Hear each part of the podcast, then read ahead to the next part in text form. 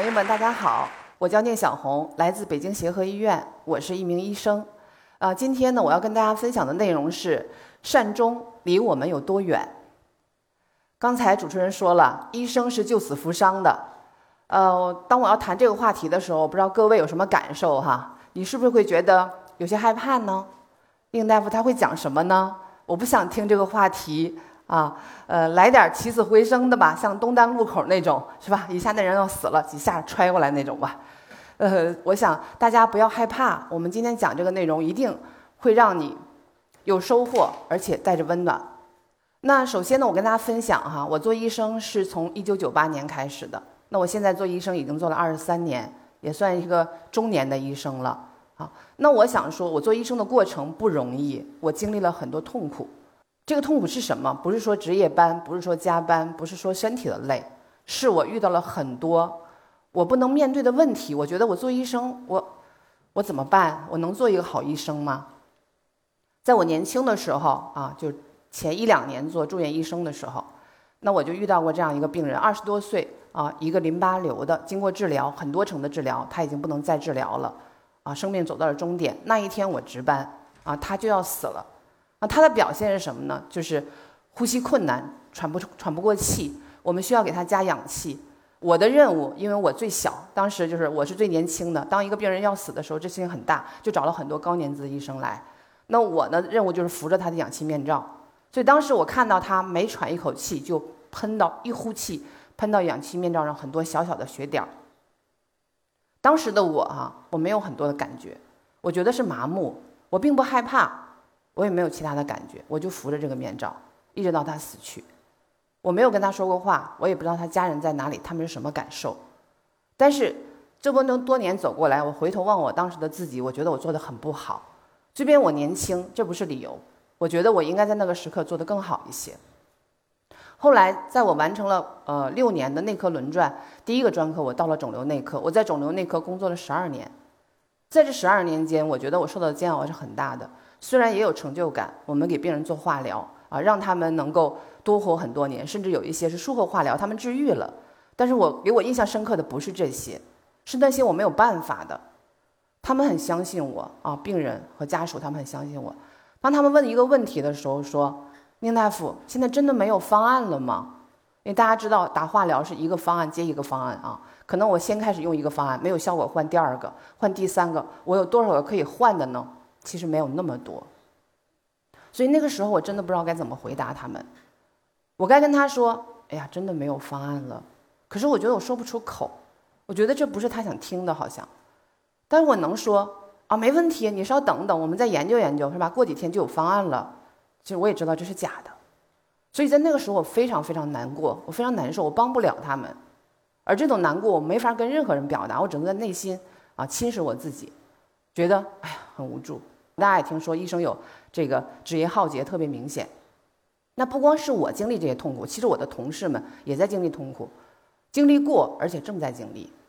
那我前前不久就有一个年轻的住院医生跟我们分享，他是第二年啊，工作两年，年轻的大夫。他说今天啊，我抢救了一个四十二岁的年轻女性，她是肿瘤晚期，走到了最后。那家属因为早就说过，她到了晚期的时候也是要抢救的，什么都要，我们什么都要。啊，只要让他多活一秒都可以。所以，当他这个呼吸突然没有的时候，我们就给他进行了抢救。我们按压，我们电击，我们插管，最后他心跳恢复了，但是人没有神志，不能交流，躺在那儿。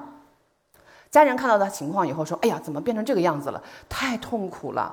我没有想到是这么痛苦。哎，不要这些，不要这些，我们不希望他这么痛苦的离世。赶紧，赶紧帮我们都拿下来。”然后，那当把这些东西拿下来的时候，病人就开始抽搐。抽搐，然后我们的年轻的住院医生束手无策，站在那儿不知道怎么办，一直抽搐了几个小时，病人离世了。年轻的医生说：“今天我真的受到了严重的心理创伤。”那我其实想说，作为他的老师这个级别，我说你受创伤，家属比你创伤大多了。但是真的，他很无助。所以这就是我们经历的苦。很多时候面，尤其面对死亡的时候，我们无力无助，非常悲伤。那么，由于这些困惑，其实我们也要自救。我至少我自己要自救，我怎么更好的去面对这些东西？其实我特别希望有一个方法。所以在这过程中，我就不断的去学习，啊，在这个学习中，就我读到一本书，叫做《生命的肖像》。这本书其实是集结了一些病人的照片和他们的临终故事，啊，征得患者的同意。那这位作者呢，就把病人在临终前的照片、死前的照片，这个左边这一张啊，当然离死亡其实不远，以及他死后的照片都拍下来放在一起。其实通过这个呢，我也看到说，死亡可能并不像我们想象的那么可怕，都是血淋淋的或者狰狞的。其实我们看到这一张，它是非常平静的。但是到底怎么样能让它达到这种平静？这个平静只是表面的平静吗？内心有没有？是不是需要？所以这些一直是我自己特别就是想要做的。那么在这个学习的过程中，自我解救的过程中，其实我也在呃在观察，在思考啊。我想死是不是有好坏之分呢？我不知道大家怎么想哈，但我想古语有句话，就是这个人如果恨一个人，就说让他不得好死，那说明有个好死这回事儿。如果有好死，是不是有它的对立面，就是不好的死？啊，其实，在临床中经常会看到这样的故事哈。这个故事中的老人家啊，他其实是协和医院的一个退休的职工，啊，那跟我们的关系其实是非常密切的。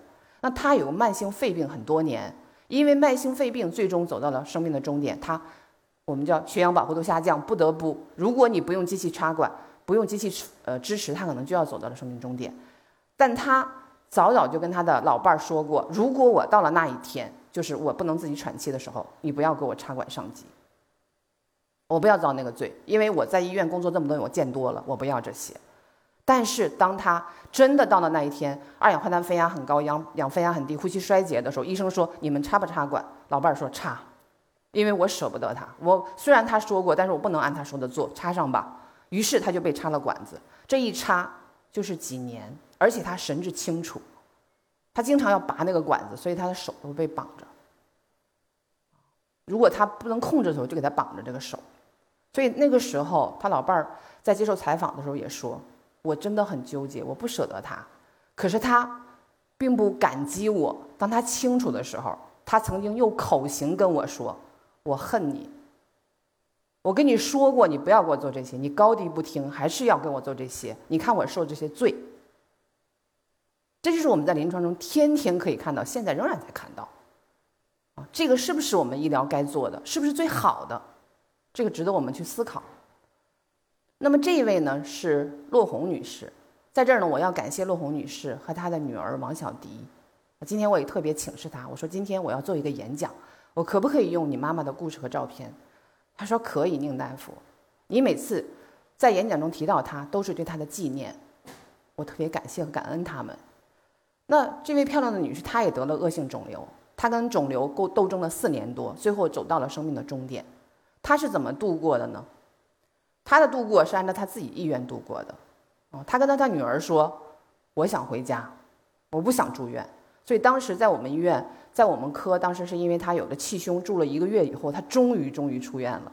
他在家里住，但是对他的死亡地点，他说过：“我在家里，但是最后我不死在家里，我希望在医院里走，因为那样有医护人员帮我，而且让你们不用措手不及。”所以他的女儿在他这个最后情况逐渐变差的时候，就帮他去寻找哪家医院可以收留他。最后他找了这家医院，他最后。最后的一个月，他在这个医院度过的。他选择的某一天，他说：“我要去住院了。”他住院的期间，他始终按自己的意愿做事。今天两个同事来看他，好，呃，小张先进来啊。小张出去以后，小王再进来。他每天他能自己上厕所，尽量起床自己上厕所，自己去做自己的事情。他把自己的衣服、自己的照片都安排好了，啊，这就是骆红女士她自己的安排。所以当她。生命结束的时候，她的女儿其实非常的钦佩她，甚至她在离世前跟她女儿讲说：“你把悼词写好，你念给我听，我得听听。”她真的做了这件事，她女儿真的做了这件事情。那悼词中其实就是有一句，她讲到说，在最后守候和陪伴她的这段时光里，我们除了万般不舍，我们也感到欣慰与平静。我想说，谁离世，家人都会不舍，但是能达到欣慰与平静的，真的是非常少。但那是我们的目标，我们不希望因为一个人的死让所有人啊活不下去，每个人还要活下去，但不是痛苦的活，应该是平静的活，幸福的活。我想离世的人也有这种期望吧，这就是我们看到的好死善终的样子啊，我是这样看的。那么大家为了活活好，最后再走好善终，我们到底应该做些什么呢？我相信很多人都会，呃，心里默默的想，虽然平时不能大声的讨论出来，那我该怎么做？有法儿吗？我听说的都是很痛苦，啊，有，我可以告诉大家，我们可以做很多事情，为我们自己和家人的善终做准备。那生命有始有终，大家都知道，但是到底这个后面是什么样子？我们看到，从出生啊，到长大，到工作，到变老，一直到死亡这个过程啊，我特别感谢我的老公帮我画这个这幅图画哈。我们可能一直都考虑到壮年，到中间，往中间往后，我们都很少考虑。但是现在中国的老龄化特别明显了，老龄人口越来越多，我们的周边，我们的亲人啊，我们的爸爸妈妈、姥姥姥爷。还有那么多人，他们都在走向衰老，并都在走向死亡。我们到底该怎么办？我认为要讨论啊，不是回避。如果回避这件事情，就会来得很仓促啊。昨天有一个朋友就给我发微信说，我妈妈八十岁，然后突然间由于她营养不良，突然间就呼衰了。大夫一查，满肺都是感染，考虑是真菌感染，我该怎么办？他完全没有预期。完全不知道这个事情来得太突然，甚至在几个小时之内告诉他，这个老老太太已经是生命垂危、病危，随时要啊终结，他完全毛了，就是因为我们没有准备，所以我想呢，讨论是我们啊第一步要做的。除了讨论之外，我们不能纯理论的哈，我们还要了解一些特别有用的、对我们有用的知识。哪些知识有用？那我觉得右边这张图哈。我想，可能很多医护人员都还不了解为什么？因为我们在上学的时候，我们学医，我学八年啊，我们没有学过这样的图。这是什么呢？叫做生命轨迹图，啊，一个人的生命是怎么结束的啊？这里讲的是几种病态的病理的状态。如果你得了肿瘤，你是怎么样结束的？如果你是一个。肺功能衰竭，比如慢性肺病、慢性的心脏病，怎么死亡的？如果你是一个呃，比如说痴呆或者衰弱，是怎么死亡的？它是不一样的。也就是说，人是不一样的死法。比如以肿瘤为例，它最初都很好，很多肿瘤的病人其实他初期没有症状，或者说你一查体或者是一怎样，说稍稍有点右上腹不适，一查哦，肠癌肝转移，其实他跟好人似的。所以很多家属就问我：宁太，我我妈真的有那么重吗？我觉得她什么事儿都没有啊。啊，她正处于我们现在最上面这条曲线的这个上面平台的时期。经过治疗，经过肿瘤的进展，经过一段时间，每个瘤种它的病程不同，那么它会进入一个突然变坏的一个时期。一般来说，就是一月几几个月，它突然变差，然后走向了终点。啊，这是规律，所以我们要有所了解啊，不能说哎呀怎么会这样？不可能吧？他昨天还好好，今天就这样。我们要有所了解，包括医生。也要了解，很多医生也不了解啊。医生也是普通的人，其实。那么脏器功能衰竭，如果说慢性肺病，刚才我们看到被插管的老老先生，他就是一次一次的呼衰，肺部感染，哎呀，快要死了，哎，抗生素治疗好过来了，但是好过来也不能好到原来的样子，他下了一个台阶儿。过一阵子他又一个肺部感染，反复肺部感染这么几次下来，有一次他缓不过来，他走了，啊，这是。慢性的，不管是肺病、肾病、肝病，是这样的一个轨迹。那还有一些人，他没有这么大起大落，他就慢慢慢慢变差了。比如说，就是衰老，单纯的衰老，或者是像痴呆，啊，这种病就是这样慢慢的，这就是我们的过程。那我们会是哪一个呢？我们也不知道。我经常说，我们不要焦虑于此，这是天命，我们不要焦虑。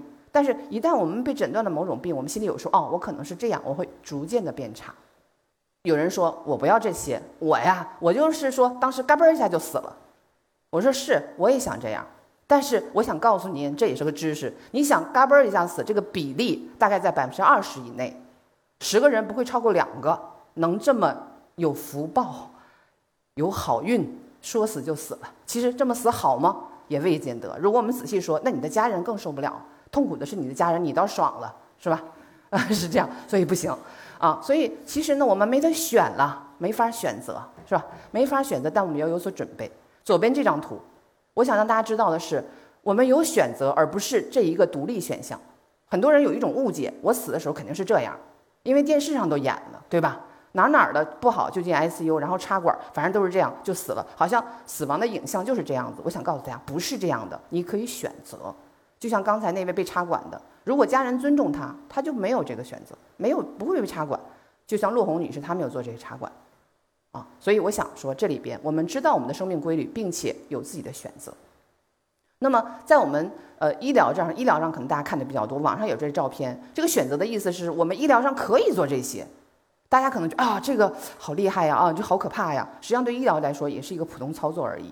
但是是不是每个人都必须选这条？大家一定要考虑清楚，你是什么病？如果你是溺水了、触电了，你必须用，你不用我就把你扒拉一边，我给你用。我告诉你，因为你很快能活过来。但是，如果你是一个肿瘤的晚期，你走到生命终点，我我觉得你得好好考虑考虑，啊，你是不是要在临终前经历这些啊？这是一个选择。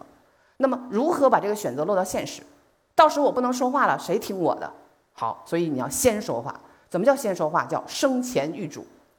所以，北京生前遗嘱推广协会已经二零零六年就成立了，这么多年在推动，但实际上，我觉得我们推动的，他们推动的并不是特别好，因为没有大家的这个充分的加入。但是有这一纸文书，大家也不用担心，我到哪儿找这个纸去呀？啊，不用，其实你表达就好了，表达给你的家人，表达给你的好朋友，我是怎么想的。作为医生，将来真的你倒地的那一天，我可能会问到你的家人，他是怎么想的呀？他能说出来。那我觉得我们就很好决策。如果他说他什么都没说过，大家就麻烦了，大家不知道怎么办了。所以表达自己的愿望特别重要。我相信这一点不光是对老年，对每个人都很重要。那么作为医务人员，我们是也要特别清楚。我说这点是因为大部分人并不是特别清楚。那你可能会奇怪，医生连这个都不知道吗？对呀，因为医生不是救死扶伤的吗？是吧？救人于水火是吧？然后这个神医把他就啊就活过来了。我们只是学这个的，没学死了怎么办嘛？没有学呢，我们就一直说别让他死，别让他死，真死来了哦，呃，傻了，因为医学中没有这个。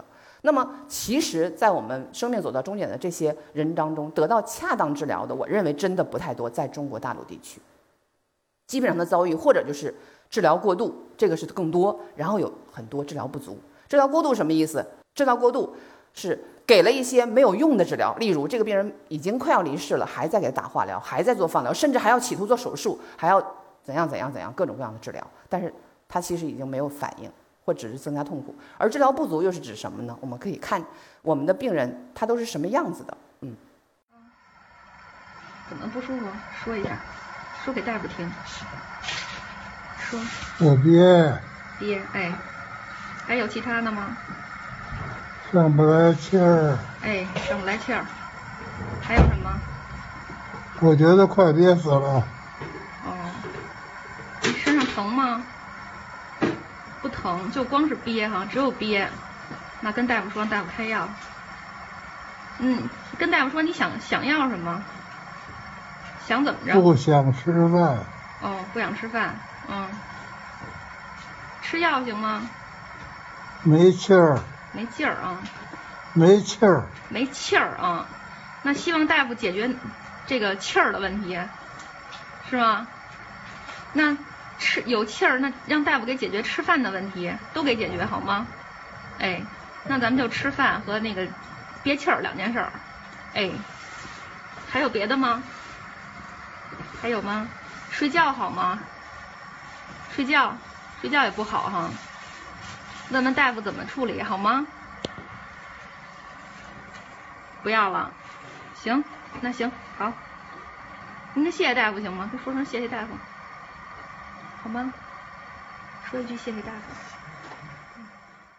好，我这儿呢也是要感谢于迎宾先生和他的女儿，啊呃，他他们也允许我把这段视频啊拿上来跟大家分享，去了解什么我们的肿瘤的晚，这是一个肿瘤的晚期病人，在临终前他就经历这些痛苦，他躺在哪儿？他躺在医院里，他躺在医院里，医护人员在他身边竭尽全力的帮助他，他仍然这样痛苦，我们该怎么办？很多人都说，那我怎么办？我也没有办法，我已经该用的药都用了，这就是我们缺乏的一个学科，叫缓和医疗。一会儿我会提到这个题目。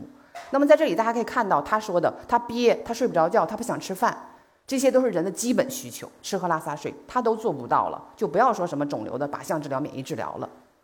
啊，还有就是他最后女儿说，他的女儿在问他，因为我教他女儿，我说你问问你爸爸，我虽然见不到他，你帮我问，说你谢谢大夫，他没有能力做这些，不是他没有礼貌。他已经没有顾能力顾及这些，我说尊严也没有了，什么都没有了啊！所以我就觉得是我们的很多很多临终病人都处于这样的一个特别痛苦的状态。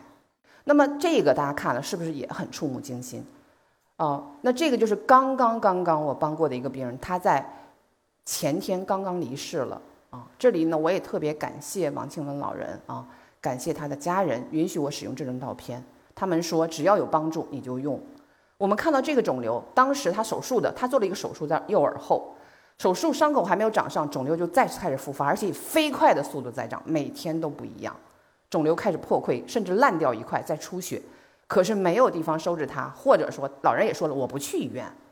他的儿子只能在家里给他换药，给他他疼痛，所以当他来到我求助的时候，是老爷子疼的不行，然后他伤口在出血，我该怎么办？我害怕，我该怎么办？他睡不着觉，后来慢慢的，以至于他吞咽都不能，可能肿瘤侵犯到咽喉部，啊，那么我们在面对这样的病人的时候，我们做的事情是不是刚才我们说的救死扶伤，一不一样？我认认为比那个更加伟大，更加不容易。很多人说这我治不了。就直接推了，我觉得我们不应该这样，我们要学习一些技能，去帮助这些临终的病人。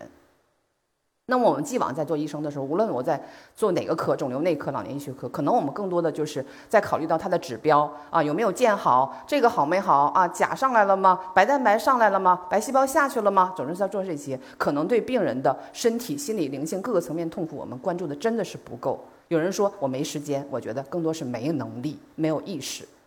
所以，对什么样的病人给予什么帮助，我们要特别清楚。对这个病人，就止好疼、止好血、能吃饭，啊，所以他其实整个这个病人整个的最后的阶段，虽然看上去很痛苦，其实他们家人还是很平安的。啊，老人和他的朋友有告别，跟他的家人有告别，啊，所以我想呢，在这样的病人身上，可能更能体现我刚才说的这个帮助末末期病人过好最后一段善终这过程，我们做的工作显得意义更大。那其实我作为一个医生，我每周现在要出五个半天的门诊，啊，那我在门诊就是这样的，我要么就见着呃病人，呃有老人，也有病人的家人，像刚才前面两个特别重的病人我都见不到，是家人拿着录像来找我。那我要见到这些病人，其实形形色色。那像这个六十二岁的男性，其实他活的时间就很短了，可能按我们的这个经验去计算，就以周计。他是什么情况？老伴儿说我们没有告诉他他的什么病。他以为他做了根治手术，他以为现在没事儿了，他只不过是指标稍微高一点儿。他会说：“等我好了，我得干什么什么去。”你去帮我问问医生，怎么才能让我的肚子不那么胀？我得赶紧好起来呀！我不知道大家听了这个以后有什么感觉？他只剩几个礼拜，他在想这些，他到底还有没有时间去做一些更重要的事情？他的愿望是什么？还有什么没有处理好？他根本没有意识到这件，因为没有人告诉他这个实实情。所以这就是我们临床上总看到的。那这个老人呢，七十三岁，时间也不多，可能以周计到以月计这个样子。他怎么说的？他跟他女儿说：“我今天什么时候死啊？”他女儿说：“那我哪知道啊？你五月份的时候差点就不行了，后来又缓过来了，说明你干的事儿好呗，你有福报呗，你得多活一阵儿。”他说：“哎，我真没干过什么坏事儿。说你你把我小时候吃的、喜欢吃的北京所有小吃都给我买了一遍，我都尝一遍。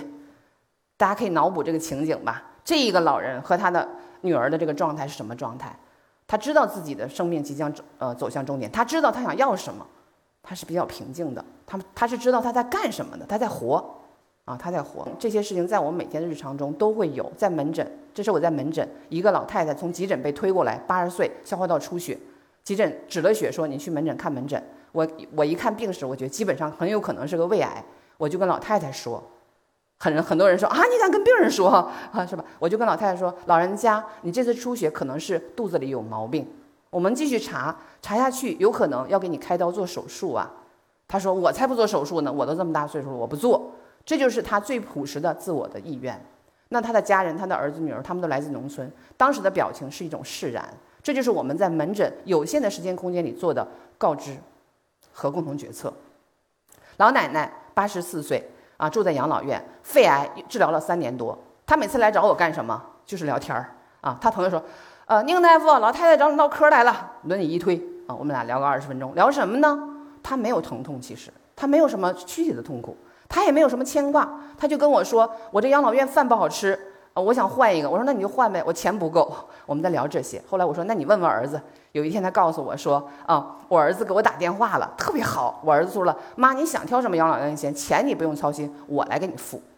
老太太后来是在临终前一周才出现了痛苦的症状，她有一些肺部感染，有些呼衰，最后在我们医院急诊去世的。